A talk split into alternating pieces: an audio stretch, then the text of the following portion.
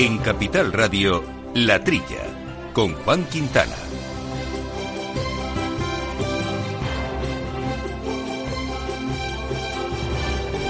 Muy buenos días, gente del campo, y buenos días, amigos del campo y de sus gentes. Bienvenidos otra vez a esta hora de agricultura, de alimentación, de ganadería, asuntos del campo que tanto nos divierten, que a veces nos preocupan y que aquí trillamos eh, gracias a nuestro compañero en controles técnicos, Néstor Betancor, y aquí en la mesa Jaime Costa. Jaime, buenos días. Buenos días, Juan. Y Jesús Moreno, ¿qué tal, Jesús? Hola, muy bien, ¿qué tal? Buenos días. Bueno, seguimos aquí con la semanita siempre con nuestro amigo Donald Trump haciendo de las suyas, hay que no se sabe qué va a pasar en estos mercados entre el Brexit y este anuncio suyo de subir los aranceles. Bueno, anuncio no, porque ya los ha subido, de hecho, ya dado la hora de subir aranceles a China.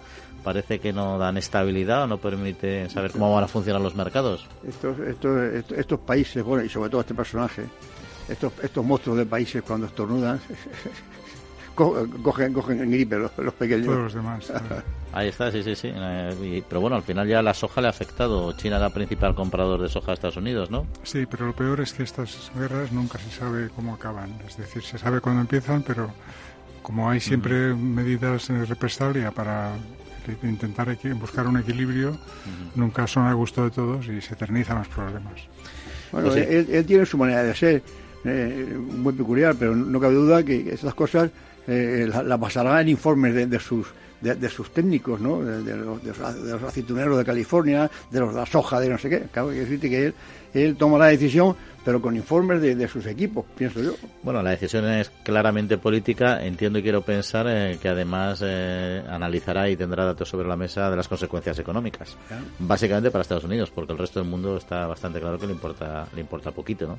Pero bueno, pues ese es un problema también para el sector, que al final, claro, como decías tú, la ley, la teoría de la mariposa y aletea un poquito en China y aquí se va a notar eh, sí o sí, ¿no? Y, luego también el, el retraso de las fechas de siembra, ¿no? Que también eh, a ver cómo, cómo afecta, ¿no? Porque iba, ahora mismo solo se ha sembrado el 23% de la superficie de maíz, por ejemplo, en comparación con el 45-46% del año pasado. Sí. Es, curioso, claro. depende también, claro, como tú has dicho, de, momento de siembra, ¿no? Eh, he preguntado a un amigo que ha estado por ahí, por, por, Toledo y por ahí, por, por y por Torrijos, por ahí en la vuelta. ¿Cómo está la siembra? Y dice, son preciosas, pero hay unas amarillas, claro. El que ha sembrado, esas aguas que han mm. caído, se, han, mm. inundado. Otros, a otros no ha llegado tiempo. En fin, eh, generalmente han venido bien, pero siempre hay alguien, alguien que, que está perjudicado. Depende, claro, del momento de siembra. En fin, pues vamos a hablar eh, de otros asuntos, eh, en concreto, mira, de un sello interesante asunto, el de bienestar animal eh, que nos gusta. Interpork ha puesto, ha lanzado un sello que se llama Bienestar Animal Certificado. Ya saben nuestros oyentes la polémica que hay en torno al tema del bienestar animal. Entendemos que Interpork lo que pretende es, lógicamente, tranquilizar al consumidor en estos temas. Nos lo contará, nos lo contará con más detalle Alberto Herranz que es el director de la Organización Interprofesional Agroalimentaria del Porcino de Capa Blanca, al que decíamos llamado Interporc. No solo eso, eh, también vamos a hablar de cambio climático, porque UPA ha promovido, hablamos de él hace ya unas eh, semanas aquí, el proyecto InfoAdapta Agri, que lo que busca es trabajar eh, para paliar y para ver cómo el cambio climático afecta al sector agrario y también qué medidas puede tomar el sector agrario, en este caso no tanto para compensarlo, como para eh, reducir el impacto en sus explotaciones, para, convivir con el, con el cambio climático adaptarse y mantener la producción.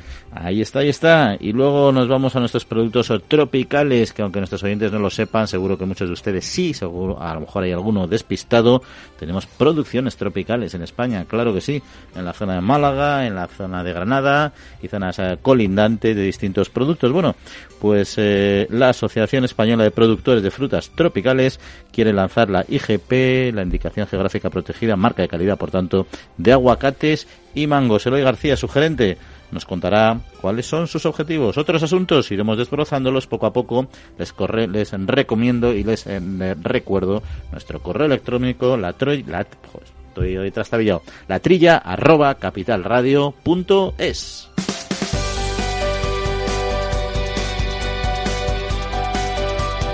Agroseguro patrocina la actualidad del sector.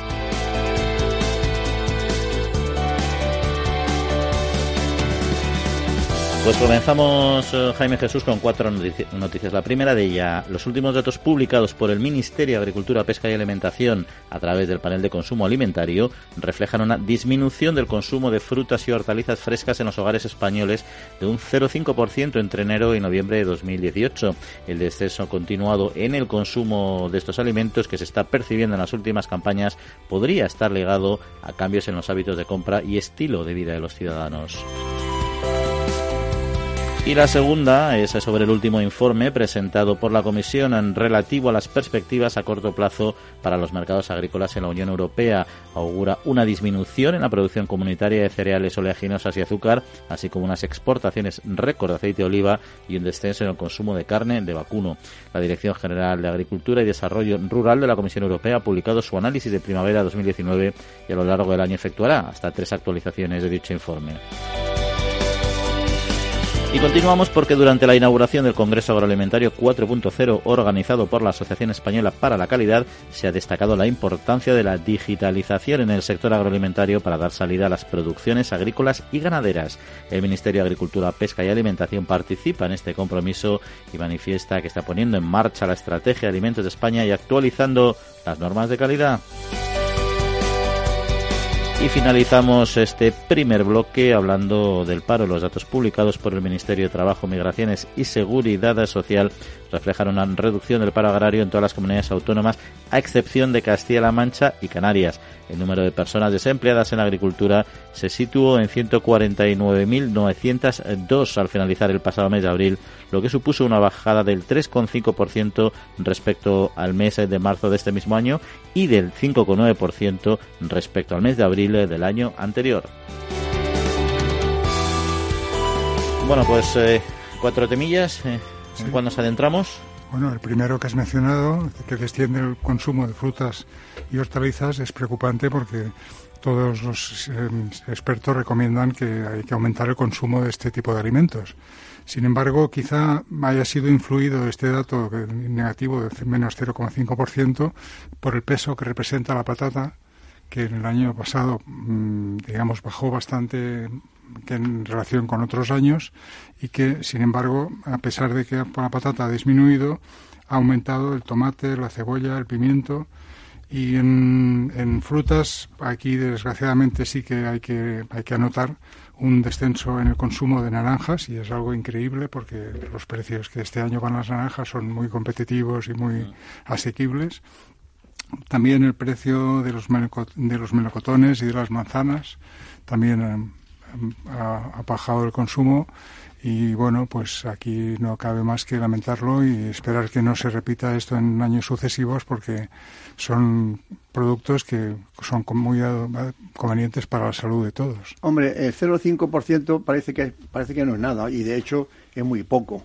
Lo malo de esto, bueno, son, son 7,1 millones de kilos de de frutas y hortalizas que se consumen en los hogares, según los datos que no sé si los aporta FEPES o demás. Eh, ya digo que no es nada, si, si no me equivoco son 35.000 kilos, el 0,1% de, de esa cantidad. Pero claro, lo, lo, malo es que es una tendencia, no es que sean eh, 35.000 kilos, como repito, que no es nada, pero eh, según FEPES viene observando una tendencia que va bajando, con lo cual indica que la gente no, no, no, no hace, a pesar de lo, la bondad de, de, la, de, la dieta mediterránea, se ve que la gente o no lo oye o, no puede, porque los, los, modos de vida no, no, no acompañan la, dieta mediterránea, para que comer frutas y hay que comer verduras y hay que, hay que cocerlas y hay que alinearlas y en fin, que yo creo que por ahí tiene que venir un poco la, manera de comer ahora, eh, es mucha comida preparada, aunque también puede ser ensalada y demás, ¿no? FEPES insiste en que es que, que, que, es una tendencia que viene observando. Mm. que viene observando ya varios años. De todos modos, hay datos eh, que sorprenden. lo voy a comentar ahora por encima, pero luego entramos más en profundidad porque no quiero salirme de los temas que nos plantea sobre la mesa sobre esta tendencia que a veces eh, cambia y que nos sorprende a la calidad y, y, además la buena imagen que tiene nuestra dieta sobre la obesidad, eh, por ejemplo. Uno intuitivamente podría pensar que hay más obesos en las ciudades que que en el campo, que en los pueblos, donde la gente vive mejor, más saludable, presumiblemente. Bueno, pues los datos son, son contrarios. Luego recordarme, si no me acuerdo a lo largo del programa, que lo que profundicemos. Pero vamos a volver entonces, mientras tanto, a los otros tres asuntos. Si queréis comentar alguno de ellos, de estas tres noticias que quedaban pendientes. Bueno, este es lo cereal, ¿no, eh, Jaime? La previsión de la Comisión Europea de que los precios de los, mm, los precios de cereales oleaginosas y azúcar parece que también tienen tendencia a la baja y sin embargo pues el consumo también reflejan ciertos aumentos. Y junto con esto lo más destacable para España es el récord de exportaciones de aceite de oliva que se espera. Es decir que se espera que, las exportaciones sigan sin problemas. Por, lo visto es que se han, se han sembrado 70,7 millones de, hectáreas menos entre colza, cereales y, y remolacha en, la Unión Europea, claro, son muchas hectáreas. De todas maneras, eh, claro, es una, es, una, es una visión general de, no solamente de cereales, sino, como tú, tú has dicho, del aceite y de otros productos.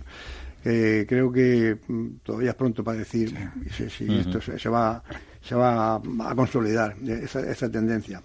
Dice esto que, has comentado, Juan, tú de, de esta reunión que eh, del Congreso Agroalimentaria 4.0, según dice el director general del, Ministerio, José Miguel Herrero, dice, hombre, que hay que, que hay que, que es imprescindible la, la digitalización en la agricultura, en el transporte, en la vida común, vamos, el que no se digitalice mm. ahora está perdido. Quiero decirte que, que quizá el campo pues eh, sea mm, menos idóneo por la por, a lo mejor no llegan hasta hasta las zonas rurales eh, no, no llega con tanta facilidad pero es obvio que como no se digitalice, pues, pues eh, pierde, pierde el compás.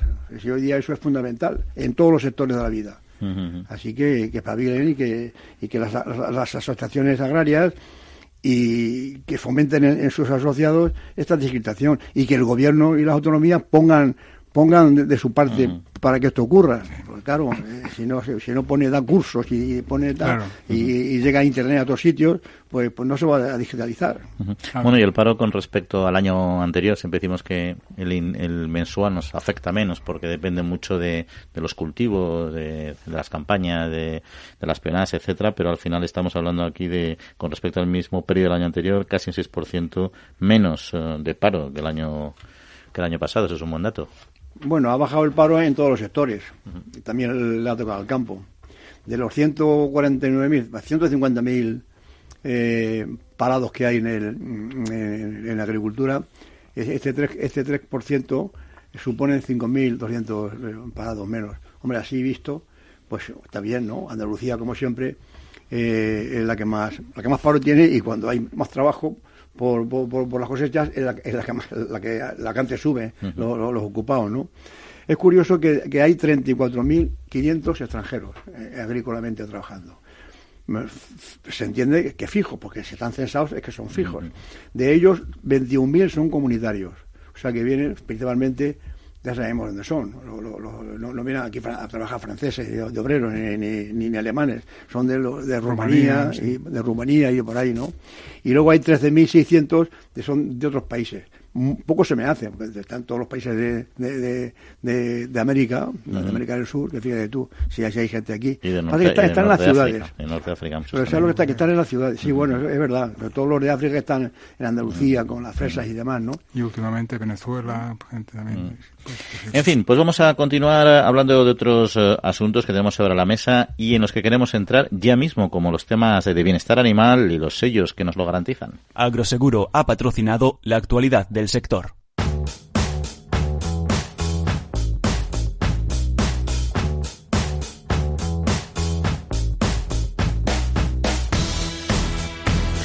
Bueno, pues ya lo anticipábamos al principio del programa, Bienestar Animal, un asunto del que nos ocupamos mucho aquí en la trilla, del que se lanzan muchas veces informaciones muy sesgadas en los medios de comunicación, por lo tanto es un tema mediático que suele hacer bastante daño en la imagen eh, del sector. El propio sector eh, combate contra ello, lo hace con distintas herramientas. En este caso vamos a hablar, además de en general de bienestar, de un sello, un sello, el sello de bienestar animal certificado. Y lo hacemos con Alberto Ranz, que es director de Interporc, de la Interprofesional eh, del Porcino de Capa Blanca. Alberto, muy buenos días y bienvenido. Hola, buenos días. ¿Qué tal, Juan? Bueno, ¿por qué? por, bueno, quizá he introducido yo parte, pero me imagino que habrá más trasfondo en todo ello. ¿Por qué la necesidad de poner este sello en el mercado? Bueno, eh, la verdad es que eh, nuestra experiencia ya pues de largo tiempo, pues siempre hemos estado trabajando eh, y estamos preocupados y comprometidos con, con, el tema del bienestar animal llevamos ya muchos años promoviendo estudios científicos, trabajando pues con proyectos de la Unión Europea, eh, tenemos una normativa que yo creo que es una, una o la más exigente del mundo en el modelo de producción europeo y una normativa que se cumplió ya a partir del 1 de enero de 2013 en bienestar animal en el transporte, en producción, en, el centro de sacrificio. Y ahora hemos dado un paso más adelante porque pensamos que, que, también el consumidor va exigiendo más valores sobre el producto, sobre la marca final y bueno, pues ese paso hacia adelante es convertir esas condiciones, esas, eh, esos referenciales técnicos que van más allá del cumplimiento de la normativa en un sello que identifique el producto y que el consumidor pueda eh, tener la información y sobre todo pueda valorar el esfuerzo y la preocupación que tiene un sector como el nuestro por, por temas de bienestar animal y el cuidado de los animales. ¿Y qué va a certificar? Es decir, bueno, primero, ¿dónde va a aparecer este sello? ¿En qué tipo de productos? Bueno, eh, estamos trabajando para que aparezca tanto en producto fresco, carne, como en el producto elaborado, en el producto final, loncheados, pues de todo tipo. Y la certificación se produce desde el primer momento de la cría de la recría, pasando por la producción de cebo, eh, la industria y la industria elaboradora para llegar al producto final. ¿Y qué parámetros principales va a garantizar o qué cualidades de los sistemas de producción, de explotación o de comercialización va a garantizar eh, ese sello respecto a la pieza de carne o el producto que estemos adquiriendo?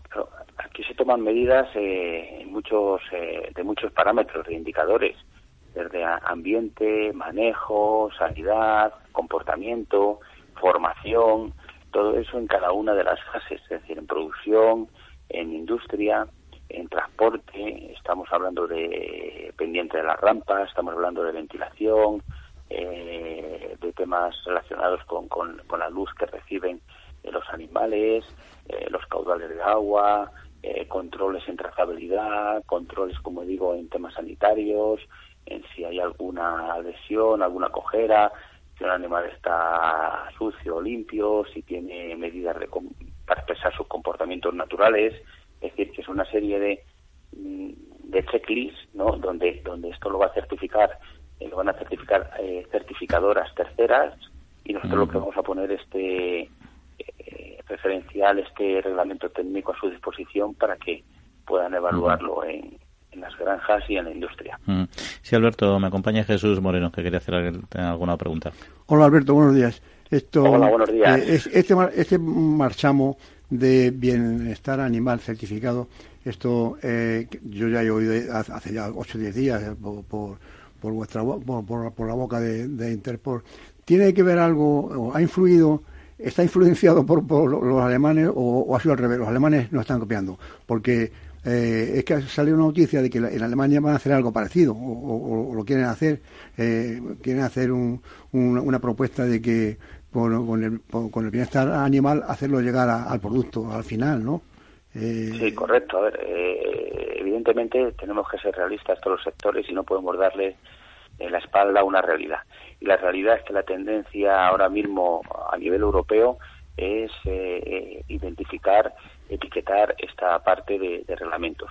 Hay dos referenciales que nosotros cuando hemos empezado a trabajar en este reglamento técnico, estoy hablando de eh, finales, en principios de octubre, finales de septiembre, lo que hicimos es ir a Europa a ver todo lo que había, ¿no? Estuvimos en Dinamarca, en Holanda, estuvimos en Alemania, en Italia, Francia está empezando también, y en aquel entonces hay diferentes tipos de, referenciales en Europa. Hay, hay referenciales que son propiedad del gobierno, otros que son propiedad de, los sectores, de las organizaciones no, gubernamentales, etcétera. Entonces, eh, en enero ya tuvimos la ocasión de organizar en París, en la sede de la OIA, una jornada donde todos estos países presentamos nuestros referenciales y allí ya con Alemania, junto con Alemania, que tiene distintos tipos de referenciales, y uno añadido es este último que se presentó por parte de la ministra alemana, pues eh, tuvimos la ocasión de compartir y de mm, ver cómo podíamos ir todos trabajando en la misma línea. Sí que es verdad que yo creo que y allí pues eh, se pudo ver que el referencial en el que está trabajando el porcino eh, en España va a ser uno de los más importantes a nivel europeo. De hecho, tenemos el encargo para finales de este año, principios del año que viene, de organizar una jornada en España eh, para volver a juntarnos y hablar eh, de estas exigencias y de estos referenciales. ¿Y, necesitáis eh, autorización o, de alguna manera el visto bueno de, la Comisión de la Unión Europea, también un poco con la idea de homogeneizar criterios entre distintos países, o no requiere este, este proceso? Eh, como te decía Juan, decir, fruto de esta reunión fue una iniciativa voluntaria para intercambiar experiencias, ver cómo lo podíamos hacer mejor, pero no hay ninguna obligación. Es decir, lo que sí que nosotros nos hemos puesto, no, nos hemos hecho una autoexigencia, es decir, nosotros antes de empezar ya a formalizar, a que vean la luz estos estos eh, este reglamento técnico, estos referenciales, este etiquetado, lo que hemos hecho en primera instancia, pues es un grupo de técnicos eh, que están a pie de campo. Esos técnicos, ese grupo ha elaborado un primer documento. Ese primer documento lo hemos elevado a, la creación de un comité científico que es el que ha validado eh, este reglamento. No hemos tenido bastante con eso, con lo cual hemos eh, nos hemos reunido con, con empresas de la gran distribución, hemos recogido sus observaciones, sugerencias, nos hemos reunido con eh, las empresas certificadoras, que son las que tienen que bajar a pie de campo para resolver cualquier duda, porque los, los, los etiquetados y los referenciales tienen que ser muy claros, tienen que ser objetivos y medibles. Y aún así pues eh, también hemos seguido trabajando y nos hemos reunido con las organizaciones eh, proteccionistas y hemos recogido también sus inquietudes. De hecho, este referencial, este reglamento, incorpora eh, cámaras en el, en, el, en el matadero, ¿no? Una cosa que también ha sido demandado por estas organizaciones. Hemos recogido también observaciones de la Administración y ahora yo creo que, bueno, no creo, es así, es decir, el paso que estamos dando y el que creo que es importante es que está eh, queremos que esté acreditado por ENAC no como como entidad de certificación y que las entidades que, que validen este este referencial también estén acreditadas en ENAC pues con lo cual yo creo que la transparencia y, todo de todo el proceso está clara. ¿Y, y para cuándo esperáis que pueda haber ya productos en el mercado con, con este sello bueno, pues eh, a ver, como dicen que el papel lo aguanta todo, lo que estamos haciendo en estos momentos es realizar pruebas de campo, ¿no? Estamos estamos eh, yendo al terreno, a pisar el terreno y estamos poniendo estos eh, referenciales en marcha, ¿no?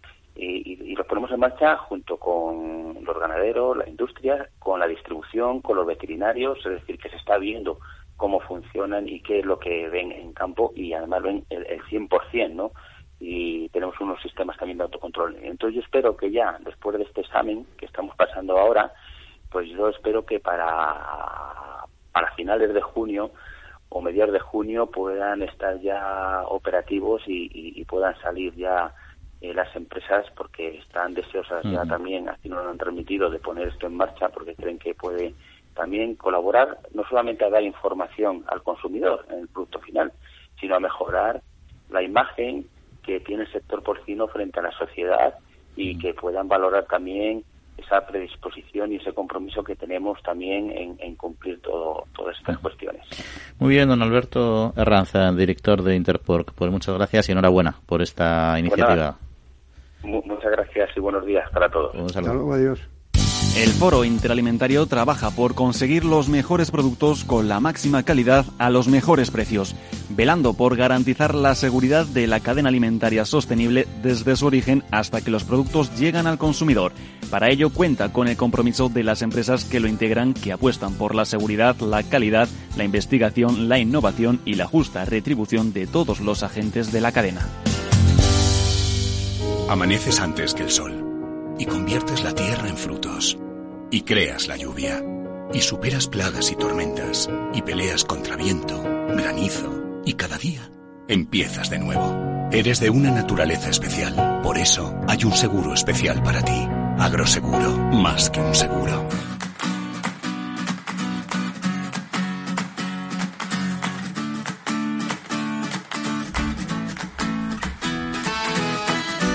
Bueno, pues eh, al final han metido el tema de las cámaras, ¿eh? que hemos debatido aquí en algunas ocasiones, el poner cámaras en las explotaciones, que a mí se me ha parecido un poco eh, absurdo realmente, ¿no? Porque siempre puedes em, orientarlas a donde quieras, o sea, puedes jugar mucho con ello, ¿no? Pero yo entiendo que es un peaje, digamos, que hay que pagar para llegar a un consenso, que también es bueno, desde luego, intentarlo. No sé si lo conseguirán con las asociaciones protectoras de animales, las más animalistas, que no sé si a pesar de lo que está haciendo el sector lo va a poner en valor y, va, mm, en fin, a cambiar un poco su posición, no sería lo deseable nunca le va a parecer bastante a los animalistas todo lo que mm, hagan. Mm, yo intuyo que yo estoy contigo, me intuyo que no les va a parecer bastante, pero oye, hay que intentarlo, ojalá no estemos equivocados. Oye, pues eh, entramos a comentar otras eh, noticias, nos vamos hasta Libia porque la situación interna de este país, con el recrudecimiento de los combates en los últimos meses, ralentiza las exportaciones de corderos y terneros. Dicho país es uno de los principales clientes del sector de estos de estas ganaderías de cordero y ternero vivo, ya que son las carnes más consumidas durante el mes de Ramadán. Fuentes del sector hacen referencia al protagonismo que está cobrando el comercio de canales de carne a Francia, país con un elevado censo de población musulmana. También destacan el, el elevado arancel impuesto por Argelia, que ha provocado una disminución en los envíos. Y los principales partidos políticos de nuestro país coinciden en la defensa de una política agraria común bien dotada y destacan la importancia estratégica del sector agrario español. Sin embargo, existen otras cuestiones que generan grandes discrepancias como la política hidrológica, las obligaciones ambientales, el toro de Lidia o la gestión del lobo ibérico. Así ha quedado constatado durante el debate sobre el impacto de las políticas europeas en el medio rural en el que participaron representantes de diferentes partidos políticos. Y hablamos eh, de transporte porque el primer tren frigorífico transportará frutas y hortalizas frescas directamente por vía férrea uniendo la ciudad de Valencia y el puerto de Rotterdam, es decir, es una España-Holanda. De momento circulará tres veces por semana y se estima que esta nueva conexión suprimirá aproximadamente 12.000 viajes de camión al año. Esto permitiría una reducción del 70% de las emisiones de dióxido de carbono y aunque no se espera una reducción de los costes de transporte, sí va a suponer una mejora en la calidad del producto por disminuir la duración del viaje. Y el ministro de Agricultura en funciones, Luis Planas, ha anunciado que no se modificará la reducción de módulos. Lo ha hecho ante las peticiones llevadas a cabo por las organizaciones agrarias para que el gobierno amplíe las rebajas a más sectores. Luis Planas, el ministro de Agricultura, en este caso Pesca y Alimentación, ha declarado a los medios de comunicación lo dicho, que no va a modificar esta reducción que se aplica en el impuesto sobre la renta de las personas físicas y ha sido muy claro al insistir en la excepcionalidad de aplicar rebajas a nivel sectorial, ya que únicamente se plantea en situaciones excepcionales. Bueno, pues aquí, aquí estamos con nuevos asuntos sobre la mesa. ¿Quién se, ¿Quién se arranca? Pues mira, cualquiera, si ya sabes que estamos aquí con la escopeta preparada. Esto que has comentado tú de Libia, el año pasado ocurrió lo mismo, esto del Ramadán. Cierto, cierto. Es curioso que, el Ramadán influya no solamente en, bueno, ahora en el, conflicto de, Libia, claro, en un país en guerra y con follones, pues el consumo es menor. Pero he leído ayer que ayer llegaron a España, donde ayer 600 y pico inmigrantes en, pateras. Y dicen que, como están con el Ramadán en Marruecos, no solamente no comen cordero, me lo doy la cuenta, sino que, que han, han, han, dejado, se han relajado en la, en la inspección de las pateras que salen. Eso decía ayer la prensa, y la, Guardia Civil informa que es debido a que no quieren hacer la mili. En Marruecos es mili obligatoria y los chavales no quieren hacer la mili y encima están en Ramadán y se, se, vienen para acá. Se fugan. Claro, y, siguiendo el color de la carne, pues y Argelia no sé, ¿qué, pasa? ¿Que no quieren que, coman cordero la, gente de Argelia para subir los aranceles? Eh, bueno, eh, estarán protegiendo su, su mercado posiblemente, entiendo yo, ¿no? Eh, por, lo visto, el, el, país más, estable es el Líbano. Si, Trump sube un 10% de los aranceles de golpe y porrazo, Argelia también tiene derecho. Ya. ¿No? Otra cosa que los perjudique, pero vamos, ellos ahí... Aprenderán rápido, sí. Sí, no, que, que digo que el Líbano, por lo visto, es el país... Por lo visto es un país muy, muy, muy maravilloso en muchos aspectos. Lo que pasa es que hay bueno, también algunos conflictos y tal. Lo dan como el más como, como el más estable en la cuestión de, de, comprar de comprar cordero y, y, vacuno. ¿eh?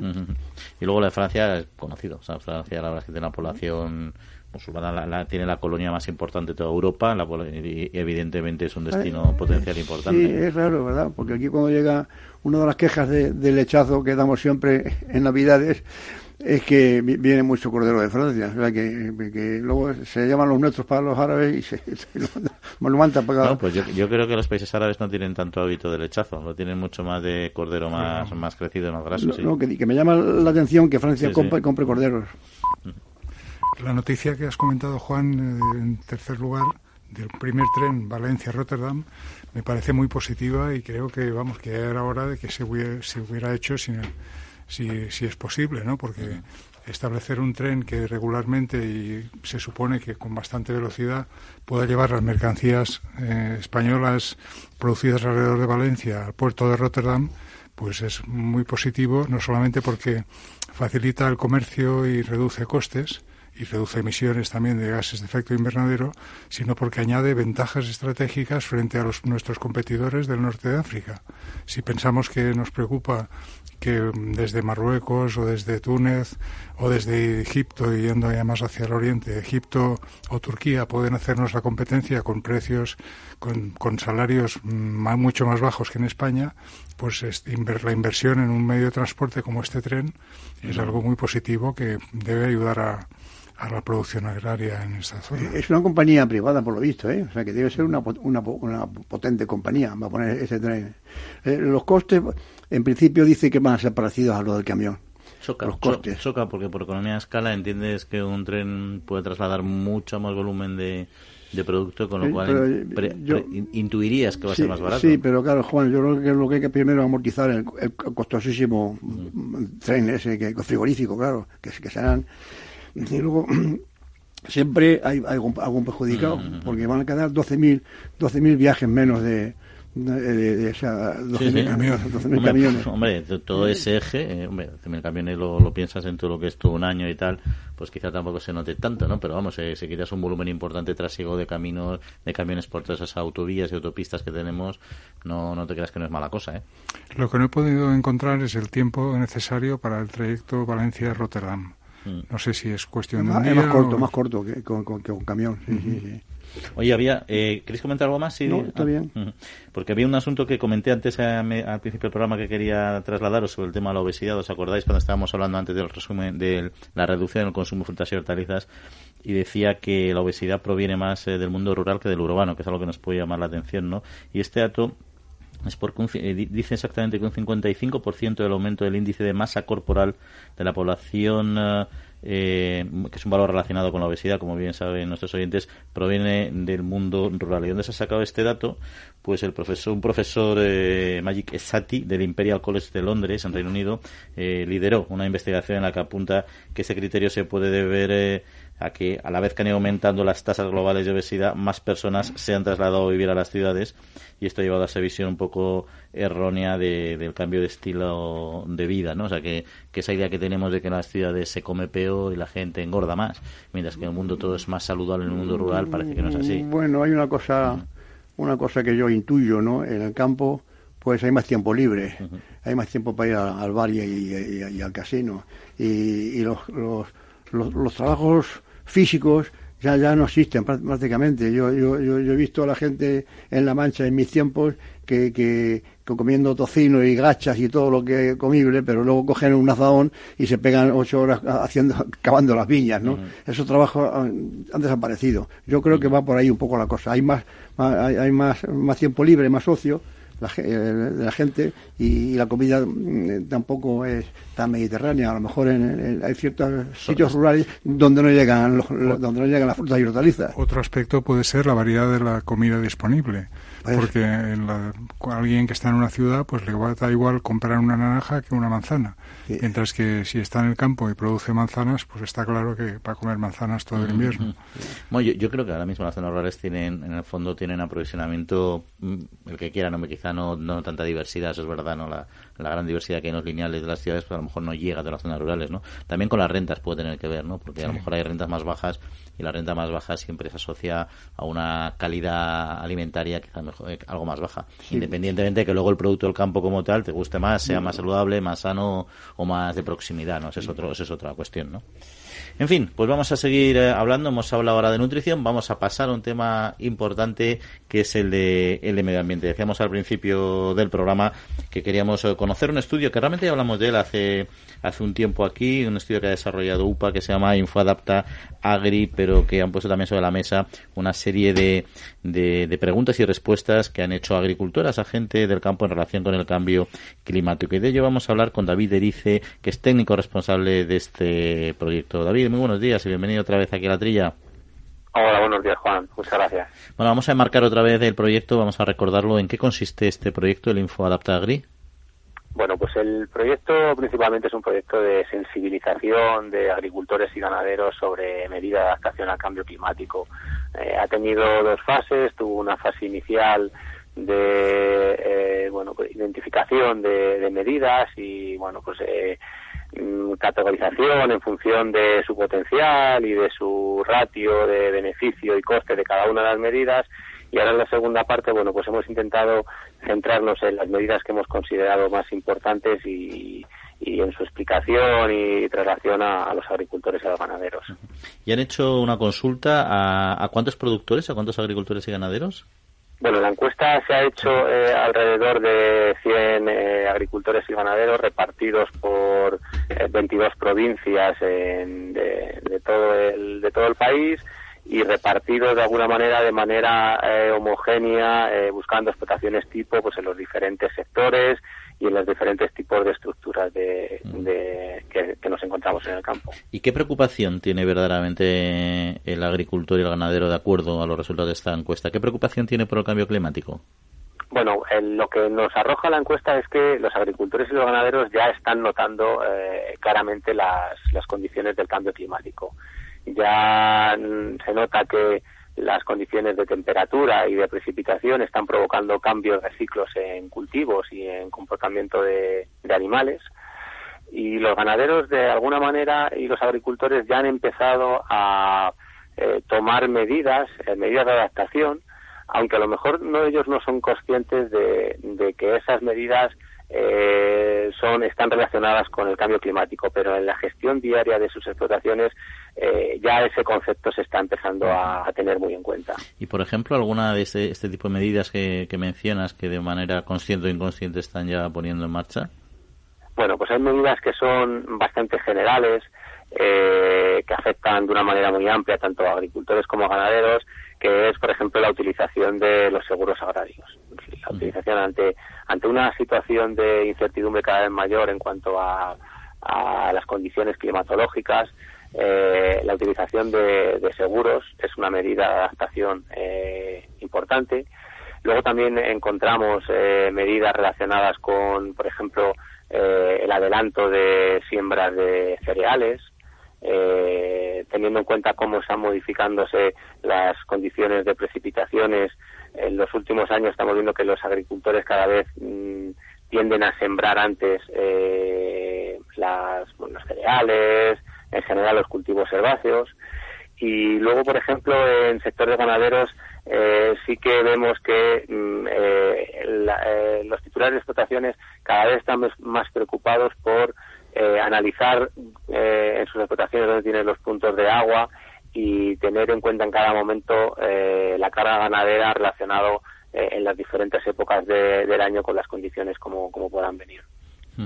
Y luego también en este proyecto se concluye una serie de y se recomienda una serie de, de acciones o de iniciativas que pueden tomar los propios profesionales del sector para paliar un poco el impacto de este cambio, ¿no? no, le digo que me enumere todas las que hay, que creo que son ciento y pico, ¿no? 130, más de 130, sí. Bueno, aunque nos ponga algún ejemplo, yo me quedo tan tranquilo. Las que consideres más pues, importantes. Eh, bueno, pues eh, esta, en esta eh, nueva etapa del proyecto nos hemos centrado en ocho y de esas ocho hay tres que, hemos considerado, bueno, pues que son abarcan a diferentes eh, diferentes ámbitos del, sector y que, bueno, pensamos que mm, tienen una importancia añadida y hemos hecho una serie de experiencias en campo eh, que, bueno, pues se enmarcan dentro del proyecto y que además eh, formarán parte de una jornada que, realizaremos en el mes de julio explicando un poco estas medidas.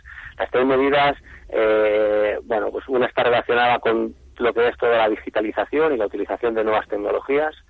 eh, destinado a mm, hacer una, un asesoramiento muy personalizado, ya no solo por agricultor, sino por parcela, y dentro de por parcela analizando eh, cómo es eh, la característica de, una parcela en concreto y las diferencias que tiene para optimizar eh, todos los recursos desde el punto de vista de agua, de dosis de semillas, de dosis de abonados, incluso la realización de, de tratamientos fitosanitarios más localizados.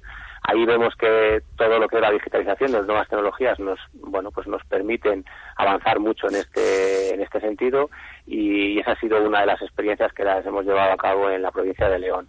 Luego, por otro lado, eh, también hemos eh, realizado otra experiencia en concreta relacionada con el monitoreo y el control de plagas y enfermedades. Una de las conclusiones que sale del estudio es que los agricultores están viendo eh, comportamientos diferentes en las plagas y las enfermedades, incluso aparición de nuevas plagas. Eh, y entonces, bueno, pues eh, consideramos que en este punto es fundamental el establecimiento de redes de alerta temprana que ayuden al agricultor, bueno, pues a controlar eh, la medida de lo posible, lo máximo posible esas, esas plagas y esas enfermedades. Y por último, hemos hecho otra experiencia concreta con el tema de la gestión de suelos, relacionado principalmente con aumento de materia orgánica y reducción de, la erosión. Son dos de los aspectos que más nos preocupan en las zonas extensivas de, secano.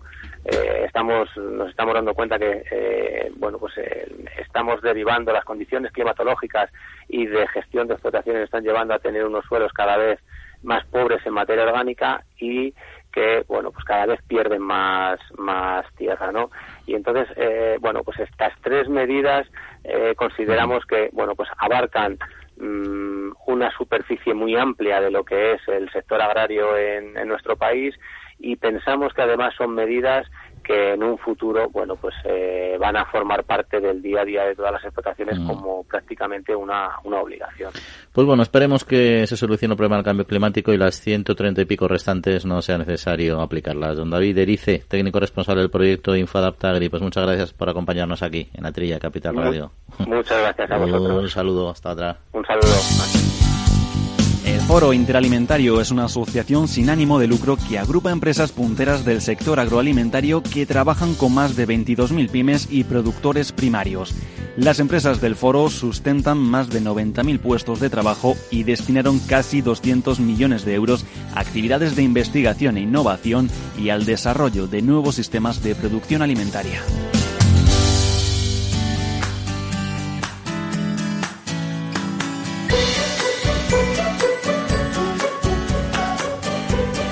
Bueno, ¿qué os parece lo que nos ha comentado nuestro invitado? ¿Alguna cuestión? Está muy bien, yo creo que es una buena, una buena iniciativa en un momento muy oportuno cuando se están definiendo las acciones que la sociedad espera de la agricultura para los próximos años a partir del año 2020 y bueno, pues mm, parece que es una forma muy correcta de agarrar el toro por los cuernos y demostrar que la agricultura no, no es un problema, sino que puede ser parte de la solución. Yo creo que yo creo que eh, que este, este estudio está basado, bueno, sí, en, la influencia del clima, la información viene de los agricultores, seguro, seguro que estos primero cogen datos. Oiga, ¿qué, qué, pasa? ¿Que, ¿Cuándo ha sembrado? Pues, eh, pronto, tarde. ¿Cómo riega? A manta. O sea, ellos cogen la información. Y entonces estos técnicos, que, que, sean expertos, claro, serán gente eh, valiosa, pues esos con esos datos dice, a es que ha sembrado antes de tiempo, ahora tienes que dar, sembrar más tarde, otras variedades más tardías, con arreglo al cambio climático siempre, el agua, aquí hablan, eh, han dividido el, trabajo en, cuatro, en cuatro estos, cuatro sectores fuertes, uno en cultivos herbáceos de secano, otro en cultivos de, herbáceos de regadío, un tercero de leñosos y, un cuarto sobre ganadería. Entonces creo yo que, es, esto, es ayudarle al agricultor a, que se adapte a estos problemas que, tanto culpan al, cambio climático, que, efectivamente será así. toda la vida se, ha, adaptado el agricultor a... Ahora, lo que pasa es que al agricultor hay que decirle cómo se soluciona eso. A mí, a mí todo esto me parece, o sea, me parece una, una buena idea, una buena iniciativa, porque hay que tomarlas, como bien decías, Jaime, etcétera.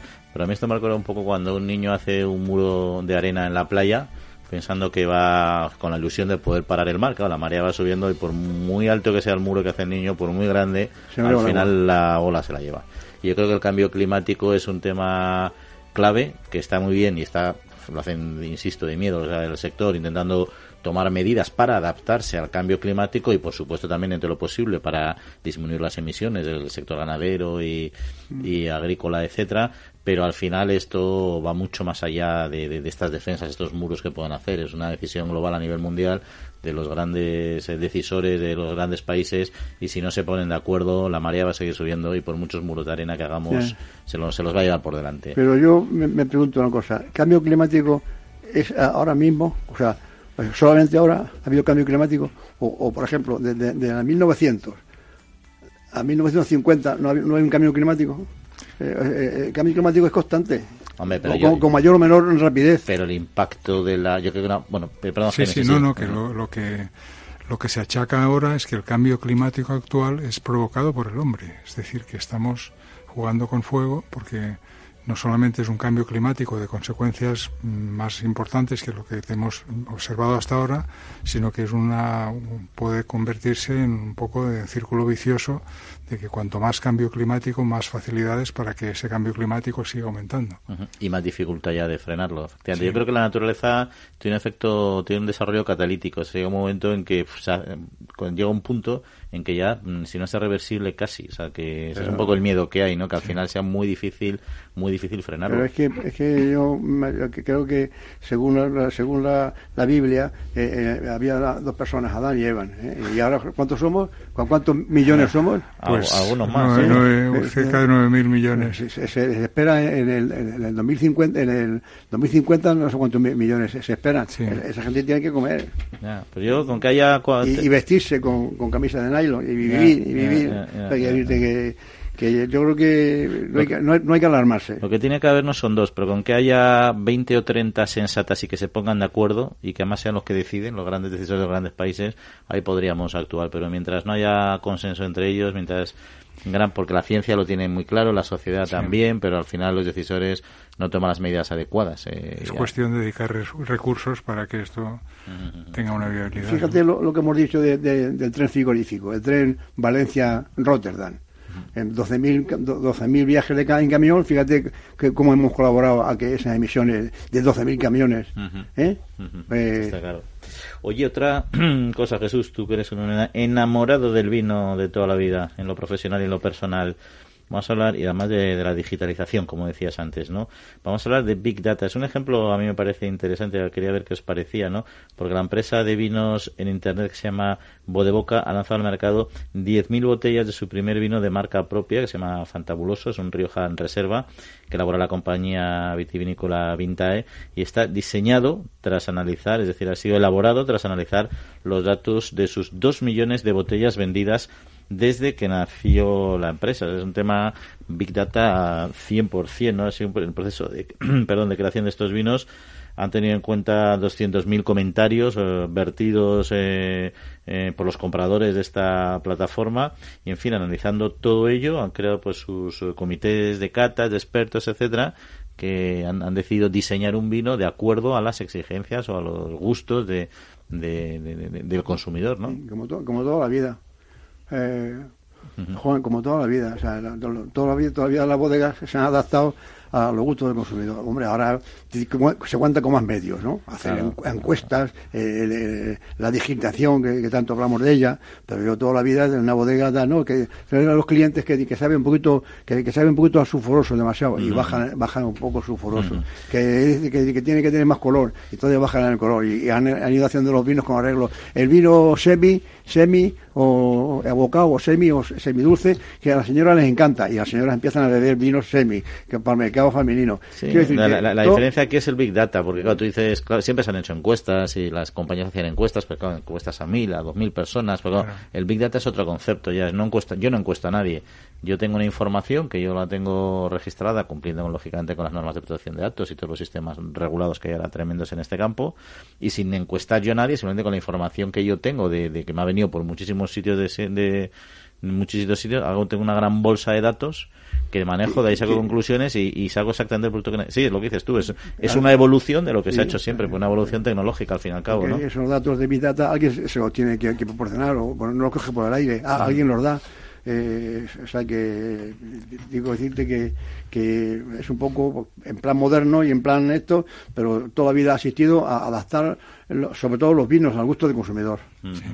Aquí mi duda es quién es quién es el consumidor que ha sido muestreado para conocer sus expectativas en el vino, ¿no? Si es un experto eh, digamos muy sumillero, un catador de primera línea o es simplemente pues gente de la calle que bueno, por lo que dicen, eh, por lo que comentan en el fondo es el consumidor. O sea, no, no creo que tengan discriminado porque no sé, no creo que se basa, por lo que he podido leer, no se basa tanto en encuestas segmentadas y bien elaboradas, sino información que han ido recibiendo, toda la información que han ido recibiendo también a través de la web, pero, pero es, curioso, y ya con esto termino, Juan, eh, eh, en muchas ocasiones hemos sido, hemos sido una mesa larga o un banquete o tal, y aparecen vinos de X y, aparece vino de tal, ponen dos o tres vinos diferentes y al final de, del ágape te dice, bueno, ¿qué, vino, qué, vino te, te, ha gustado más? Entonces yo digo, mirad las botellas la que esté vacía es el, vino que ha gustado más.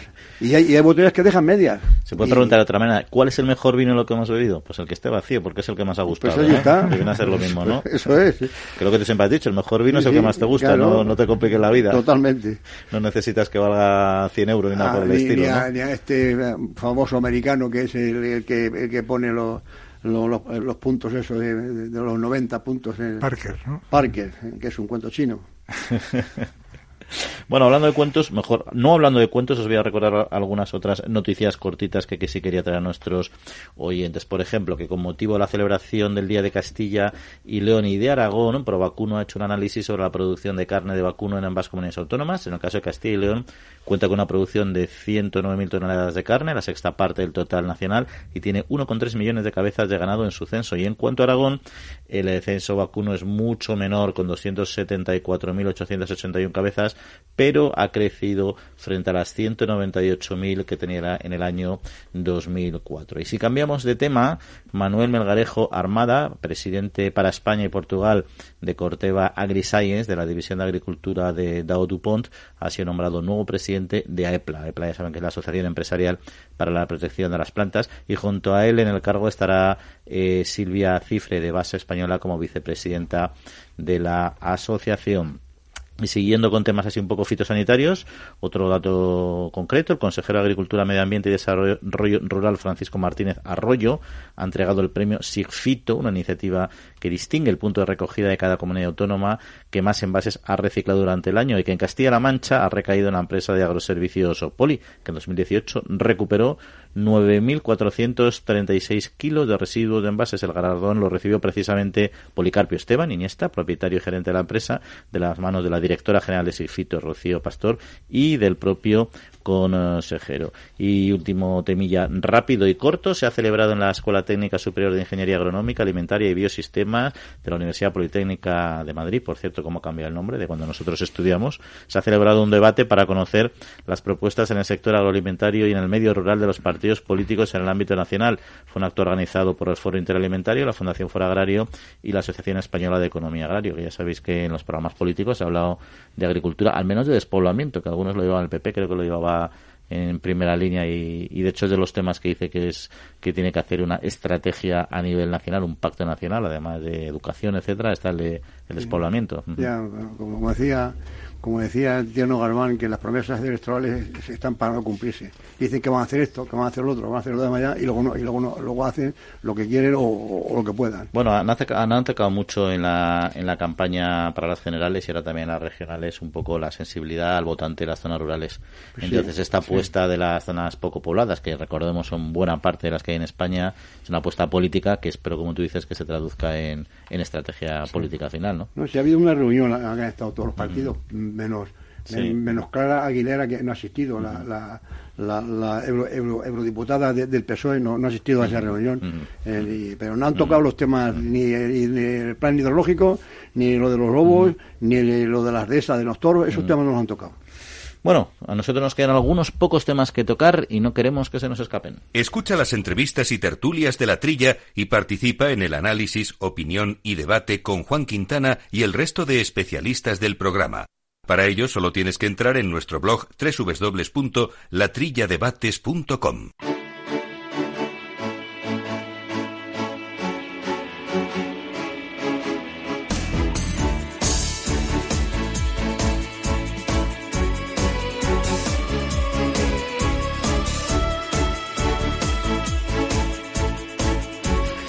Bueno, pues nos quedan cinco minutillos exactos y también otros asuntos que no queríamos olvidar. Bueno, esto es una noticia de empresa, pero bueno, dado que Pastas Gallo, nuestros oyentes lo conocen muy bien seguro, que es una, es la, yo creo que la principal empresa de pastas a nivel eh, nacional, eh, pues resulta que tres fondos de capital en riesgo que se llaman Proa Capital, Ventura Capital y Tower Blue Capital Partners compiten por quedarse con esta histórica marca que, como saben, está controlada en su totalidad actualmente por la familia Espona, Espona Masana. Bueno, ahí estamos otra empresa que, que tiene que internacionalizarse, lo cual en sí no tampoco tiene por qué ser eh, mala cosa, ¿no?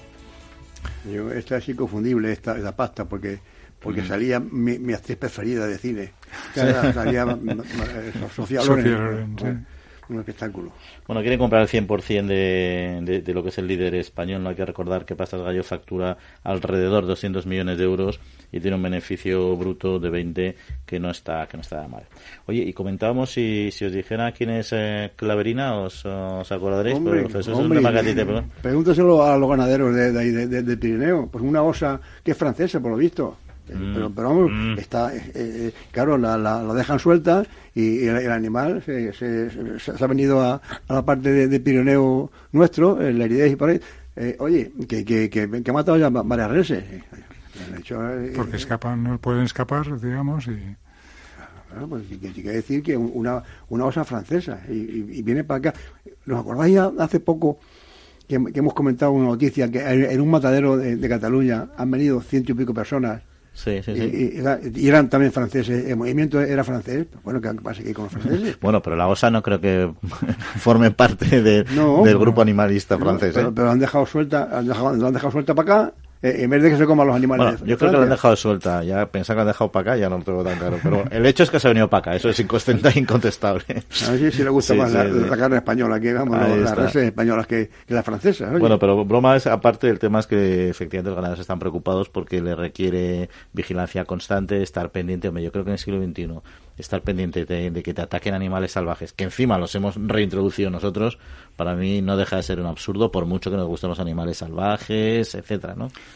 Parece, parece que debería haber chips de identificación que, poder, que pudieran claro. pegarse al animal y conocer exactamente dónde está en cada momento y a lo mejor incluso utilizarlo para visitas turísticas de una zona donde esté actuando. Sí, yo creo que tenerlo geolocalizado, a lo mejor lo tienen, ¿eh? no lo sé, pero me extraña porque si no, no sorprendería tanto que hoy geolocalizar un cualquier animal, yo creo que es tarea bastante sencilla, ¿no? Hacen, o sea, que aquí no sé si se hará, pero desde luego a mí me parece un peligro, siempre lo he dicho, ¿eh? O sea, que me, me, me regañan los, defensores, los defensores de los animales, parece un peligro recuperar animales salvajes en libertad en, en un país como España poblado y donde hacemos mucho uso de nuestros espacios nuestros espacios libres pero bueno están pidiendo sobre todo lo que están pidiendo los ganaderos es que Francia deje de liberar eh, osos en el Pirineo es decir, porque como dices tú, que si los libere, los libere en cotos cerrados, de tal manera que se garantice que no se vengan, que no se vengan para acá, para nuestro país. Yo digo, yo digo con eso como, como con los jabalíes, que, están, que están, estamos infectados. Hasta que no se coma un jabalí un niño, no se van a tomar medidas drásticas. Hasta que la, la osa esa clavelina no, no, no, no tenga un accidente con un humano, no, no, no, no, no van a hacer una queja seria de, de España a Francia. Sí. Bueno, el jabalí no sé si se comería un niño o no, pero que le pueda dar un susto seguro y bien gordo. Sí. Pero que un lobo o una osa se lo pueden merendar o eso por supuesto también. Y bueno, seguimos con nuestra página así de sucesos o finalizamos con ella. Semana trágica en el campo con tres víctimas mortales y de nuevo con personas en edad de jubilación implicadas. La última víctima fue un hombre de 77 años de edad, fallecía este miércoles tras volcar en circunstancias un poco que se desconocen eh, todavía en los núcleos eh, en la zona de Cantiquini, más en el concejo de Mieres. Volcó el tractor cuando circulaba por una zona muy estrecha, pero bien asfaltada, curiosamente.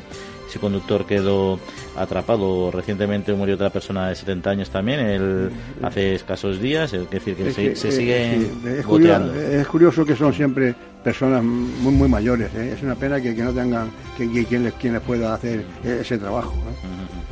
Bueno, ya la última es este ataque de un ganadero que le iba a una inspectora de sanidad y la y arremetió, arremetió con ella, ha sido denunciado, detenido, no debía, no le debía de gustar lo que iba a ver la impresora, ¿no? En este ganadero lucense o sea, de tenemos, tenemos, fauna salvaje en múltiples sitios. En fin, nosotros se nos acaba el tiempo. Jesús, eh, Jaime, que paséis buena semanita. Igualmente, todos. Agradecemos a Alberto Coca calmando los controles técnicos y a todos ustedes que disfruten de estos siete días porque en siete días volvemos a estar con ustedes. Un saludo muy grande.